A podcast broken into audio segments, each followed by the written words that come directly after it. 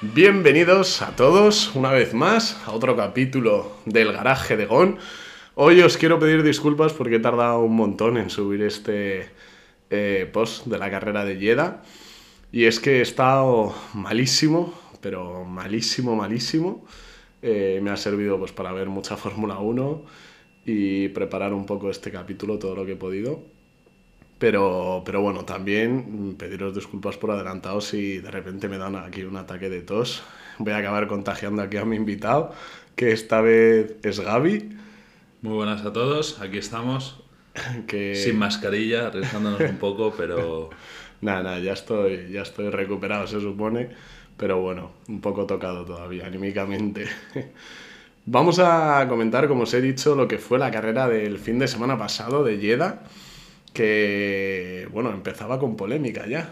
Sí, desde el primer momento, desde, no sé si fue desde el mismo jueves. Sí, sí, sí. Sí, ¿no? Desde que llegaron. Desde que llegaron ya había una amenaza de, de atentados terroristas de, que finalmente se consumaron en un ataque a, creo que fue una gasolinera de Aramco, ¿no?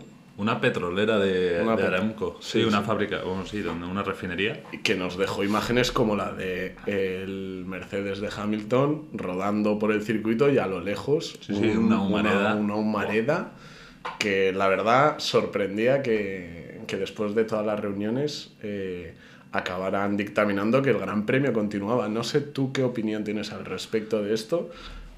Yo, a ver, al final si, si garantizan la seguridad, ¿no? Y, y- y- o sea, al principio impacta, ¿no? Porque dices, eh, es a 20 kilómetros em, del circuito. Max decía por la radio que pensaba que su coche estaba en llamas porque olía el humo, pero si al final garantizaran la seguridad del, del- de la carrera y la integridad de todos y que no iba a afectarlo directamente, pues pues, Que pues, para por eso se, se hizo, ¿no? Esa, al final es, es mi opinión. Ahora entiendo que, que si hubiesen dicho de repente que no se corría, también lo entendía, ¿sabes? Yo no estoy para nada de acuerdo con la, con la decisión que se tomó. Al fin y al cabo, la Fórmula 1 quiere ser siempre súper ejemplar con este tipo de cosas. Lo más reciente que tuvimos fue lo de Rusia, Ucrania, y quieren, pues eso, siempre la estampa y el bienquedismo. Y luego pasan cosas como esta, que hay un atentado a 10 kilómetros de donde estás, a 10 kilómetros, que, bueno, te pueden decir, te garantizan toda la seguridad que quieras, pero yo qué sé, mm, uno de los, eh, los pilotos que más eh, en contra de que se corriera fueron, entre otros, eh, Hamilton, por ejemplo, acabó haciendo un puesto 13, vete tú a saber si porque su mente estaba en otro, en otro lado, no lo sé, pero que yo no estoy, no, no, o sea, no, con este tipo de cosas y estas cosas que hace a veces la Fórmula 1, no estoy para nada, para nada de acuerdo. Trajo también de cola eh, declaraciones como las de Helmut Barco, que yo creo que no fueron muy apropiadas. No, sé. No, la verdad yo creo que... No, es que no sé si se puede considerar... eh, No nos sorprende. Racistas no son, pero, pero al final, no sé, yo... Tampoco eh, sorprende viniendo de quien vienen, pero Ya, al final Helmut dijo que, que Verstappen no tenía tanto miedo, pero Checo sí, y al final no entendía por qué Pérez tenía tanto miedo si, y lo estaba, eh, lo estaba comparando con México, que al final no sé qué Sí, tiene que ver el- diciendo, el, tocino con la mm, velocidad, ¿sabes? O sea, México sí tiene sus cosas, pero Sí, sí. que yo sepa no caen misiles Ya, ya, ya. ahí, ¿no? Cada mes. sí, Entonces, sí, sí, sí, sí. sí que fue un poco fuerte, la verdad. seguro que a ningún mexicano le, le sentó bien eso. En la posición en la que se encuentra Checo Pérez, pues era evidente que no le iba a decir nada a su jefe, a Helmut Marco. Por eso también me parece más irrespetuoso aún. Pero bueno, básicamente es lo que dijo, lo que dijo Gaby, que comparó un poco las situaciones y dijo, no entiendo por qué le da tanto miedo a Checo Pérez viniendo de donde viene. Pero, pero bueno, o sea, empezaba calentito Sí, ya sí, el fin de es- semana. sin Empezaba muy calentito el fin de semana. Eh, ya si nos, eh, bueno, dijeron que el Gran Premio continuaba, empezaron los libres, empezaron eh, la clasificatoria y dos sorpresas. Una, el tremendo accidente de Mick Schumacher, Sí, sí, que- un buen golpe. Sí. Eh, a ver, al, fi- al final, yo al principio no me había dado cuenta, pero sí que luego en las imágenes se partió el coche en dos, o sea, al final del impacto, o ¿Ah, sí? o- sí, al final luego enseñaban fotos de que pues el, el elemento de seguridad que tienen la- los coches que, que a, a- a gran... Cuanto más grande es el golpe, pues como que se tiene que partir el coche para distribuir un poco Sí. un poco las fuerzas, ¿no? Eh, pero sí, en cuanto. Depende de qué ángulo lo ves, dices, bueno, pues le- se ha contra el lateral, no le ha afectado tanto, pero. Ay, Pero eh, lo ves tres veces y dices, tremendo, tremendo hubo, golpe. hubo unas imágenes que dejó también el- los libres de una salvada increíble que hizo Alonso. En esa misma curva. En ¿no? esa misma Sí, curva, sí. o sea, es literalmente, fue un poco lo que le pasó a Mick, sería lo que le hubiera pasado a Alonso si no lo hubiera salvado. Eh, un accidente, no fue frontal porque al final el coche trompeó tanto que acabó pegando casi de lado, pero yo no hacía más que pensar en la madre de Mick Schumacher Madre mía. porque eh, a tu marido le pasó lo que le pasó, tu hijo ves cómo está en el coche, que viene en helicóptero, que hay un helicóptero Sí, sí. preparado, que se lo van a llevar a... Y dices tú, pero por favor, decid algo Sí, si de verdad no le pasa nada. Aunque sea él que... tardaron, ¿eh? Tardaron. O si está consciente o lo que sea, que levante la mano, que haga algo, un signo... un- Yo, yo si- siempre lo hablo con mi madre, que también ve las carreras, ¿no? Es el tremendo respeto que hay que tener eh, a las madres, porque al final, si no es en la Fórmula 1, es en las motos. Tú imagínate la, la madre de, de los Márquez. Sí, sí, Todos los fines de semana. Ya, ya, todo- ya, sufriendo. o sea, hay No, no, que. no. Tiene valor, ¿eh? Me acuerdo también mucho de el accidente, el tremendo, yo creo de los más grandes que ha tenido Alonso en su carrera deportiva, que fue en Melbourne con Sí, McLaren. Australia, no, con- no me acuerdo en qué año. No me acuerdo. Fue con, ¿quién fue estaba? McLaren, pero no me acuerdo de qué año. Creo que puede ser 2017. Por ahí. Sé, sé que fue con. Fue de los primeros años Gutiérrez. con McLaren. Fue sí, con con Gutiérrez. Que se dio con Bueno, ese Gutiérrez. accidente fue. Y me acuerdo que luego él en se, se vio que se dio tremendo, eh, tremendo golpe, pero salió del coche corriendo Sí, sí. Y, y dijo, he salido rapidísimo para que mi madre se dé cuenta que estoy bien y que no me ha pasado nada. Es que hay que, hay que siempre pensar en ellas porque, madre mía, eh, se pueden llevar buenos sustos con este deporte. Ya ves. Eh, luego eh, nos dejaba esta clasificación a un Hamilton totalmente desaparecido. Sí, no. Es- no, yo, yo tenía un poco de fe que quedase, pero que quedase un poco mejor, pero luego ya vi que la Q1 fuera. No, no, no. Y además es que en los libres también tampoco destacó tanto. Pero mm, ya, ya no es solo eso, sino que porque el Mercedes seguía estando donde había estado anteriores carreras, porque el Russell lo puso sexto. Sí, eso es. Sí. En- entonces te quedas un poco como, ¿qué le ha pasado, qué le ha pasado a Hamilton realmente? ¿no? Porque Sí, fue un problema de Hamilton. De hecho, luego por la radio se disculpó con su equipo. Sí, sí. Eh, yo creo que sí, en este caso fue más Hamilton que el coche. Yo creo, porque si Russell le pone el coche sexto, eh, yo creo que Hamilton puede sacar un poco más y, y yo creo que fue personalmente.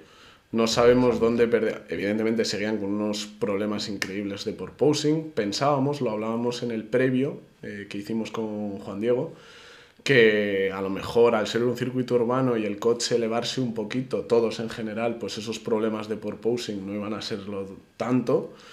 Pero nada, nada, se veían imágenes de cómo botaba el coche, es que se oye y todo.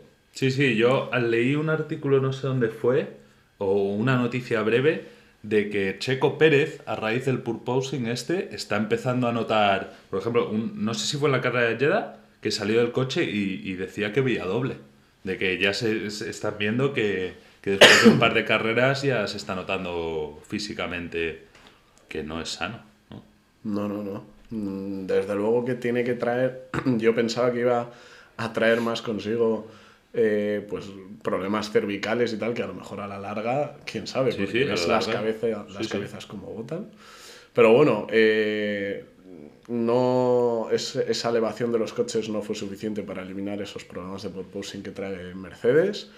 Eh, tampoco los de velocidad, era un circuito que apuntaba, bueno, que apuntaba no, que sabíamos que era eh, muy de máxima potencia, es el urbano más rápido y casti- volvió a castigar a Mercedes. Russell, muy buena actuación, Sí, lo comparas dentro de lo que cabe, sí. con lo que era el primer piloto, No, no, no. que se quedó totalmente. en la posición 13, si no me equivoco. Sí.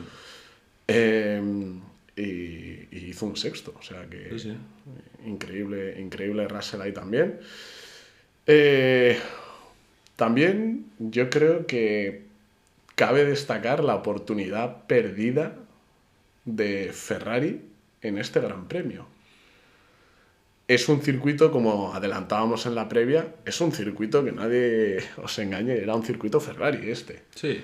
Al fin y al cabo le han quitado puntos en su circuito. O sea, eran, eran puntos para Ferrari. Evidentemente en la Fórmula 1 nadie te regala, nadie te va a regalar eh, puntos, eh, pero cuando te acercas a un circuito que, con unas características que, se, que seas, donde tu coche eh, es el mejor en, en todas ellas, eh, pues tienes que maximizar, eh, rentabilizar lo máximo posible los puntos. Y se le ha escapado, se le escapó a Ferrari. Yo tampoco lo veo como el fin del mundo. No, no, porque por al final. Pero cosas que luego Sí, ves en sí, perspectiva no, no, al final de la temporada. Al final estos puntitos te pueden dar la victoria en constructores o de pilotos. Quiero decir, es lo que diferencia. Ya vimos la temporada pasada cómo acabó, ¿no? Entonces es- Sí, son estos puntos que tienes que tenerlos.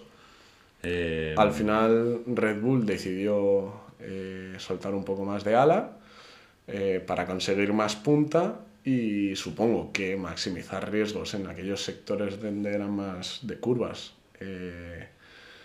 donde necesitaban esa carga aerodinámica, que fue lo que hicieron con una vuelta, por ejemplo, de Checo Pérez impecable en Q3, increíble de las mejores que he visto, lo que podría haber sido a lo mejor la de Verstappen 2021, pero que no llegó a terminar por el choque que se dio contra el muro.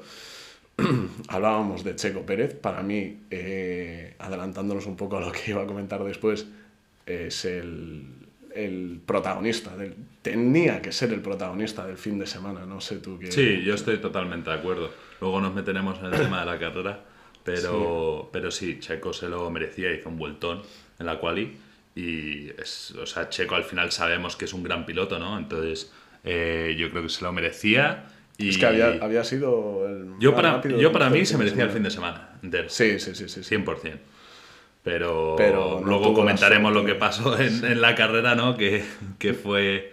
No tuvo la suerte del, del campeón, desde luego. Sí, Eh, hablamos eh, cuando pasó el Gran Premio de Bahrein, estuvimos hablando mucho de Alpine, de dónde lo situábamos, de eh, pues dónde pensábamos que podía estar. Salimos muy, eh, ¿cómo decirlo?, defraudados un Sí. poco porque el coche no parecía estar, no parecía un coche de, de Q3 casi. Sin embargo, en esta carrera yo creo que... A ver, es verdad que Alonso ha abandonado. sí. Problemas de fiabilidad. Yo ya también lo adelantaba en la carrera anterior, que decía que... eh, decía Alpine que tenían un coche fiable, que se mostraban confiados con el motor. Yo dije, bueno, no creo que en una carrera podamos, podamos estar hablando de fiabilidad, pero es verdad que el coche se mostró rápido, fácil para un séptimo y un sexto puesto. Eh, por lo menos pelear con los Mercedes, seguro. Sí, sí, eso, eso estoy de acuerdo. Y, y el tema de la fiabilidad sí que tengo el miedo de que me está recordando un poco a las primeras temporadas de McLaren. Ya. ¿Sabes? Y eso no no quiero que pase. Pero el coche, yo creo, ahora lo veo, que, que, que, que está bien, ¿no? Que, que puede llegar a Q2 e incluso Q3. Puede llegar a Q2, puede llegar a Q3, puede llegar a hacer buenos puestos si dos pilotos no se ponen a, a pegarse en, en mitad de carrera mm, sin sacar ningún provecho ninguno del otro, más que que se acerquen sus competidores por detrás y se alejen los de delante. Sí, yo estoy de acuerdo contigo. Yo creo que fue. Quiero decir que fue un error de Alpine, porque ahí tienes que ver quién va más rápido y dejarle pasar. Sí que es verdad que estás en un punto del- que acabas de empezar la temporada, que puedes dejar que se peleen. Más adelante ya no puedes arriesgarte a perder puntos. Pero sí, fue espectacular. Me gustó mucho la batalla. Ves a uno con Yo quería novato dentro de lo que cabe con un Alonso veterano que sabe por dónde vas a ir. Yo quería disfrutar también de, de la pelea, perdón, pero, Pero no podía hacerlo, tío, porque veía a un Alonso más rápido que quería pasar a un Ocon que estaba frustrado eh, por no dejarle pasar a su compañero de equipo, viendo cómo Bottas se acercaba por detrás, Russell se alejaba. Claro, yo creo que llegan a dar la orden o, o cambiar y hubiesen cogido a, a Russell y Bottas pues hubiese llegado, no hubiese llegado, no, lo- no sé qué pasaría, pero sí que yo creo que ahí perdieron, eh, bueno, que luego rompieron el coche, ¿no? Pero, pero que, que al Sí, final... perdieron mucho tiempo. Perdieron Pero sobre todo el que perdió eh, como imagen fue el equipo. O sea, al fin y al cabo tienes a un, eh, a un director eh, que, no, que no es capaz de imponer una jerarquía, de decir tú sí, tú no. ¿Y qué quieres que te diga? Si este es el plan, yo me bajo del carro Sí, porque sí, yo no puede ser. No puede ser. No, No puede ser que, que, que no, que no haya órdenes de equipo y que, bueno, se vio muy, muy claro en la última temporada con el tema Ricciardo Norris, que venía Norris rápido por detrás y, oye, déjale, le decían a Ricardo que lo deje pasar y... Yo soy súper partidario de que los pilotos compitan entre ellos. Al fin y al cabo, el primer rival de un piloto es su compañero de equipo. Correcto. Eso es evidente. Pero hay unos intereses que tienen que ir por, por delante, siempre que son los del, los del equipo. Si, esa, si, esa, si ese duelo va a costarle dinero al equipo, traducido en choques, va a costarle tiempo, eh, no tiene ningún sentido. En el momento en el que el de atrás va más rápido, no te digo que te eches a un lado, pero si ves que te va a pasar, pues le dejas pasar, no Sí, pasa sí. nada. Tú a, a la próxima carrera te pasará lo mismo y, y- Sí, sí, te y dejará harás, pasar. y harás lo mismo. Estoy de acuerdo. Esa, esa es mi opinión de pues, lo que vimos el fin de semana, que para mí fue, fue ridículo. Eh, una estrategia bastante nefasta de Alpine. Si hablamos de estrategias, si hablamos de estrategias, tenemos que hablar de la parada, de la fake parada de Ferrari. Me encantó. Sí, Me sí, puso los pelos de punta. Dije, ole. Chapo. Sí, sí, sí. O sea, fue perfecta, lo ejecutaron perfectamente.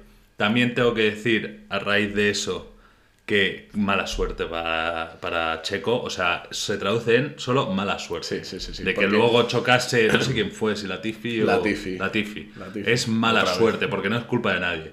A salvo de Latifi, ¿no? Pero... Pero totalmente...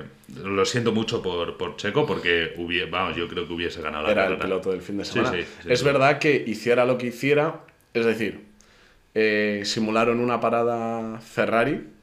eh, si Checo entraba, como fue lo que pasó, Se Leclerc en iba, se iba a quedar en pista. Si Checo no entraba, Leclerc iba a entrar. La mala suerte vino en que decidieron entrar. mm, eh, Leclerc se mantuvo en pista, hubo el accidente porque si hubiera sido al revés, si hubieran pasado, Leclerc hubiera entrado y la mala suerte sí. se hubiera jugado pues completamente al revés.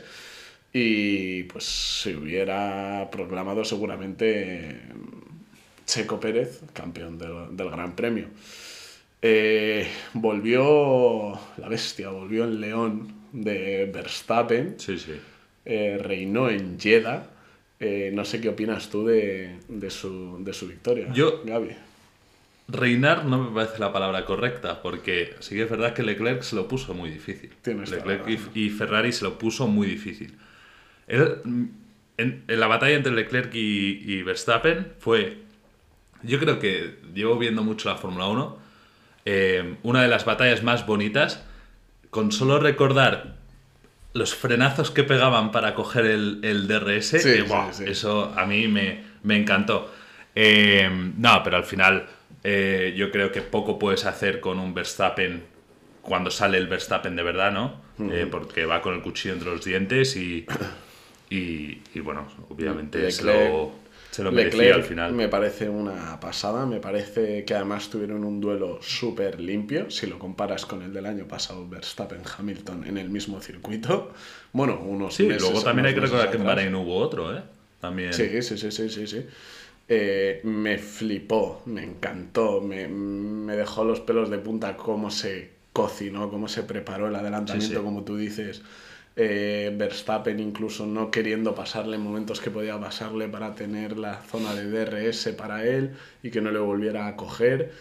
Eh, luego también mala suerte con, con otro safety car que le quitó pues esas vueltas que a lo mejor necesitaba Leclerc para cocinarse otra vez el adelantamiento. Sí, porque al final creo que a, a la línea de meta al final llegaron con medio segundo de diferencia. También hay que decir que esto creo que no fue muy sonado, ni se mencionó en las retransmisiones de Dazón, por ejemplo, eh, y fue esta, esta confusión que hubo entre el ingeniero de Leclerc, de Xavi, y, y el propio piloto con el Virtual Safety Car que hubo en carrera, donde pudo llegar a haber perdido 0.6 segundos más o menos, con un problema en el Delta. Sí, al final yo creo que el ingeniero le dijo que el, el Virtual Safety Car iba a acabar, con lo cual Leclerc procedió a acelerar y luego pasaron unos segundos y se lo dijo otra vez que va a acabar, entonces claro, ya ahí tenía que bajar la Claro, delta de la vuelta y ya ahí se lo comió Verstappen, ¿no? Porque Verstappen esperó a que acabase de verdad para empezar a acelerar. Sí, Verstappen lo hizo bien y... Bueno, el ingeniero de Verstappen, básicamente, bueno, fue pequeñas confusiones, pero que... que Pero eso- bueno, yo personalmente creo que aún así se lo hubiese comido Sí, sí, Verstappen, o sea, era, era, iba con el cuchillo entre los dientes y se lo iba a llevar 100%. Sí, sí, desde luego, pero bueno, esos errores que eh, no te puedes permitir nunca en la, en la Fórmula 1. Tú me has mencionado antes cuando estábamos hablando fuera del, del micro que notabas un poco a Verstappen un poco llorón. Yo al final, yo mi opinión es, o sea, yo no soy muy de Verstappen. Y ahora, o sea, sí, es un, un chaval joven que, que va a tope, ¿no? Y, y él, bueno, no voy a entrar en el Mundial del año pasado, ¿no? Pero, pero creo que ahora sí que el ser campeón del mundo, mi opinión, ¿eh? Que la gente igual me mata y no vuelve a escuchar esto, pero bueno. Eh, mi opinión es que ahora está un poco subidito al ser campeón del mundo, ¿no? Y sí que he oído varios comentarios en el que la gente le está llamando un llorón, pues porque siempre en algún micro dice, ah, no, that is so unfair, ¿no? O, o esto, o empieza a criticar Muy esto. Hamilton entonces, como el año pasado, que no hacía Sí. más que llorarle al- al- a la radio. Sí, pero bueno, yo, yo no soy muy, muy de, de Verstappen. Yo creo que es un poco... Bueno, yo creo que al final son cosas que, que trae consigo. Para mí no, no es que está eh, motivado, sino que se, que se le ha subido a la cabeza, sino que está utilizando un poco pues, la posición esa que ya te da tener un campeonato del mundo. Sí, sí, ¿no? no, eso sí. Eh, y es que te hagan más caso, que te escuchen más, que te tengan más en cuenta. Entonces, al final, pues eso es lo que hacía Hamilton también. Cuando quería que una carrera se parara por sus intereses, no hacía más que en la radio dar la chapa de "Eh, esto es muy peligroso, esto no sé qué, no, no, cómo estamos corriendo en estas condiciones, yo qué sé, cosas así. Y, y es un poco pues lo que seguramente veamos también de Verstappen esta temporada y veamos a un Leclerc que vaya a tirar con, con todo, con lo que sea, eh, hasta para, para, llevarse, para llevarse un gran premio y seguramente el título de este año. Eh, ¿Qué te parece si hablamos también, que no hemos hablado todavía en todo el, el episodio, de Carlos Sainz y las oportunidades que, que tiene? Bueno, te, te, quiero preguntar mejor. Eh, ¿Ves a Carlos Sainz con posibilidades reales de, de ganar el Mundial este año? Pues depende de lo que consideres posibilidades reales. A ver, yo en estas dos carreras lleva un tercero y un segundo. O sea, metido está todavía. Eh, no tienes que ganar todas las carreras para ser campeón del mundo, ¿no? Eh, pero sí que creo que ya no sé si es por su parte o por parte del coche, eh, pero necesita un empujoncito más, ¿no? Para estar peleando. Se vio en Jeddah que se quedó atrás, que no, no avanzaba Es- es- porque no verdad- mejoraba los tiempos. Es verdad que todavía no se siente eh, completamente a gusto con el coche, que poco a poco Sí. se ve que se está sintiendo más cómodo con él. Eh, acabará consiguiendo esa configuración en el coche, eh, la configuración en el coche que él quiere.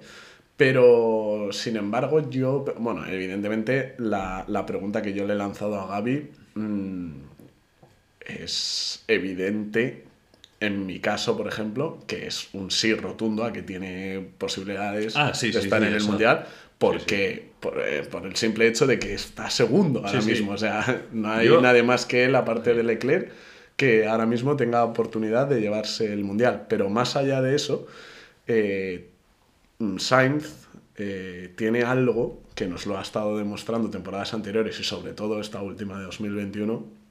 Y es que es un tío que siempre va a estar ahí. Sí. Eh, mm, sea con un segundo, con un tercero, con un primero, con un cuarto, con un quinto. Pero ahora mismo, Verstappen y Leclerc, su relación es súper bonita, se felicitan cuando terminan, ¡guau, qué carrera, tal! Pero esto porque es el principio de la temporada. Pero comenzarán eh, a pasar las carreras, los grandes premios, los roces, los choques, uno se irá fuera, otro tal, otro cual. Eso, a esa relación va a estallar. ¿Y qué pasa? Va a estar en ¿Quién, la va. ¿Quién va a estar ahí siempre? Sainz, haciéndose un segundo, haciéndose un tercero, haciéndose un primero cuando tal se vaya al muro.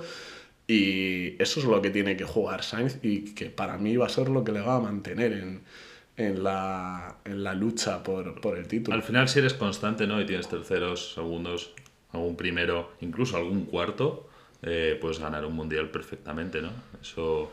Y yo creo que eh, si no en la siguiente carrera, ¿no? en, en la después, yo creo que van a llegar a la configuración esa que le gusta del coche, porque coche tiene, no hay ninguna duda. Sí, coche tiene. Coche hay, Ferrari ha hecho un coche brutal y Le falta sentirse cómodo con tal él. cual. Sí, sí.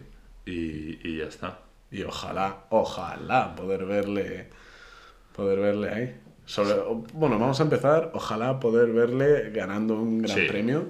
Sí, sí, eso es Que lo que le está- hace falta también, hace esa mucho. motivación de ganarlo y ya estuvo tan cerca en Monza Sí. con Gasly de ganarlo sí, que sí. yo, bueno, está ahí En 2020. agarrándome de ojalá lo hubiese ganado, se lo llevó Gasly, también se lo merecía, pero Sobre todo porque no sé la sensación que te da a ti, pero cuando le ves en, el, en, en estas dos carreras pasadas, por ejemplo, cuando le ves en el, en el podio celebrando pues, el segundo o el tercer puesto, se ve a un Carlos Sainz con una cara mm, Sí, como, no sé, sido- como lo mismo está celebrando un segundo puesto en el Mundial de Bahrein, en el Gran Premio de Bahrein, como si está, yo qué sé, en, en misa. Sí, no, yo, esa es viendo- una de las cosas que tiene Carlos Sainz, que yo creo que es un tío, es un tío muy serio, ¿no? Entonces, eh, está en el podio, seguro que está contento el segundo, tercer puesto. eh, pero luego también, cuando hablan con los pilotos, siempre, re- siempre busca el cómo puedo mejorar. Que, guay, un segundo puesto, pero me queda todavía para llegar al primer puesto, Sí, ¿no? sí, es esa sensación que me transmite, por lo menos a mí, de que un segundo puesto ya no le satisface, un tercer puesto ya no le satisface, porque sabe que ese- eso el coche lo puede, cons- lo puede conseguir. Porque tiene un coche que es para primero. Claro, no entonces ese es el tema. Tiene un coche que es para primero, no ha ganado nunca un gran premio de Fórmula 1 en, en su carrera en, en este deporte, que ya es bastante larga. Sí.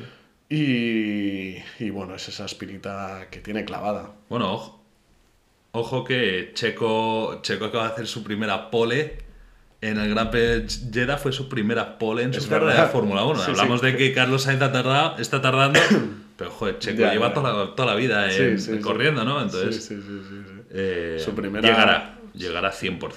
Sí, sí, sí. Bueno, ya para ir finalizando, eh, hicimos algo que, no- que me pareció muy entretenido en el último análisis de la carrera de Bahrein, eh, que hicimos eh, Juan Diego Quintero y Juan Guitar. Y fue un poco valorar en grandes rasgos qué nos ha parecido pues en este caso Gran Premio de Jeddah con un sobresaliente, un notable, un aprobado y un suspenso pues eh, aquellos aspectos que ha, que ha tenido la carrera, protagonistas, equipos eh, y demás. No sé, así que si quieres empieza tú, eh, Gaby, y nos comentas cuál ha sido tu... Pues empiezo con el suspenso. Eh, yo el suspenso se lo ponía al Pine, ¿no? Ya es tanto por la batalla que tuvieron, que, que quiero decir que fue muy bonita, ¿no? Pero yo creo que la gestión de Alpine en cuanto a la batalla, yo creo que deberían haber dejado pasarlo más rápido. Eh, y luego, pues el fallo del motor, pero que le puede pasar a cualquiera. El aprobado se lo doy a Max, porque sí que. ¿Solo, solo un aprobado habiendo ganado la carrera? Yo solo un aprobado, porque creo que hay. Es que se le cae mal de verdad, ¿eh? No, no, no, yo he aprobado lo de Max porque ganó la carrera, salía cuarto, eh, fue una batalla que me gustó mucho y, oye, Sí. ganó y, y es lo que hay, ¿no? Sí, sí, sí. El notable se lo doy a Checo por, aun- fin de por, por el fin de semana entero, aunque el error en el, al hacer el box Eh, yo creo que se merecía el fin de semana, hizo una quali espectacular. Sí. Eh, yo creo que se lo, se lo merece el notable. Y el sobresaliente se lo doy solo por la, a Ferrari, solo por el lío que le hicieron a Red Bull de, de, Sí, sí, sí. de hacer parar a, a Leclerc, se lo creyeron y se lo comieron, se lo comió Red Bull. Luego otra vez pues la suerte no, no les hizo que... Correcto. Sí, si no hubiese ese elemento, a lo mejor hubiese Sí, sí, sí, sí. elegido otro, pero yo creo que ese es mi resumen. Pues, pues, pues, pues mi, mi, ¿cómo se dice? Mi lista de arriba abajo de sobresaliente a suspenso, eh, pues quedaría mm, Red Bull con el sobresaliente, porque me parece que eh, han conseguido imponerse en un circuito que no era de Red Bull, era un circuito Ferrari, era un circuito de máxima potencia. Eh, con lo cual han rascado unos puntos que ya veréis que van a ser eh, vitales al final de la, de la temporada.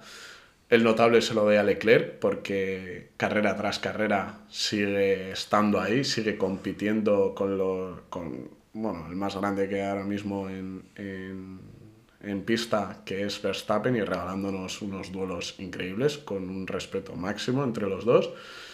El aprobado había sido mi, mi duda eh, más grande, pero se lo voy a dar a, se lo voy a, dar a Russell porque se ha, se ha impuesto mm, con autoridad por encima del primer piloto de su escudería, como es Hamilton.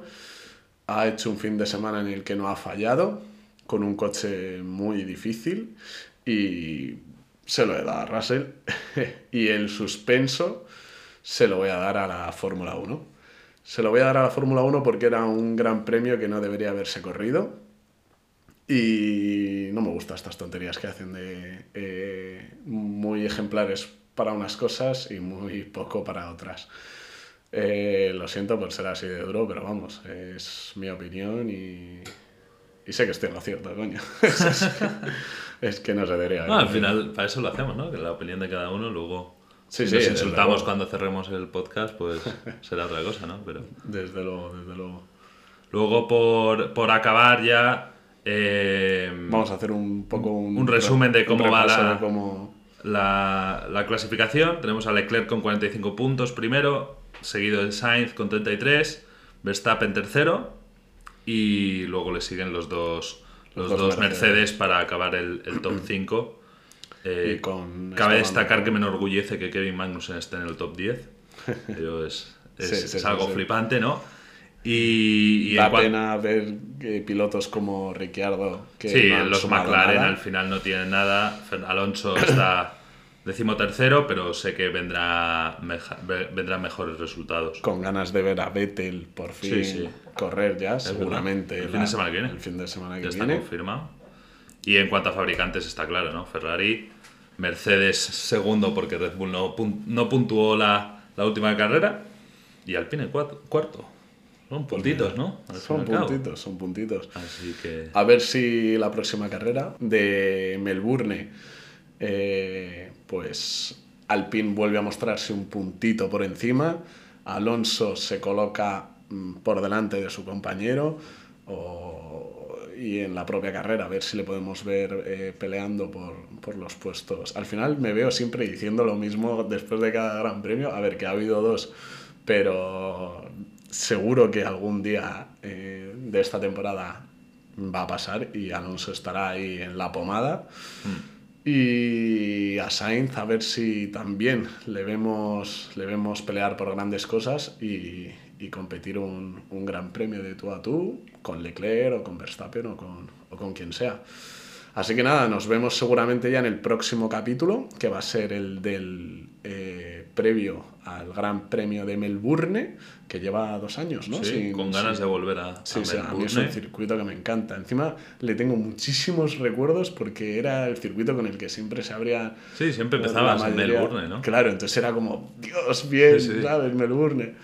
Eh, entonces siempre me traen muy buenos recuerdos. Encima siempre hace un tiempazo, casi siempre. Así que nada, muchísimas ganas de que llegue ese gran premio. Muchísimas gracias, eh, Gaby, por Gracias a ti. acompañarme hoy en el garaje. y comentar esta carrera del Gran Premio de Jeddah. Y muchas gracias a todos vosotros por escucharnos y nos vemos en el próximo capítulo. Un saludo a todos.